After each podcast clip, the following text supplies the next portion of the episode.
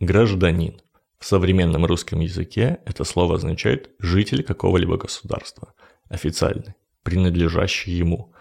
Произошло от кальки с древнегреческого «политес», житель города, и легко проследить, что есть очень похожее слово «горожанин», то есть и горожанин, и гражданин – это, по сути, одно слово, которое разделилось со временем на два. В советское время это слово стали часто использовать в качестве нейтрального обращения, то есть гражданин, гражданка, гражданочка.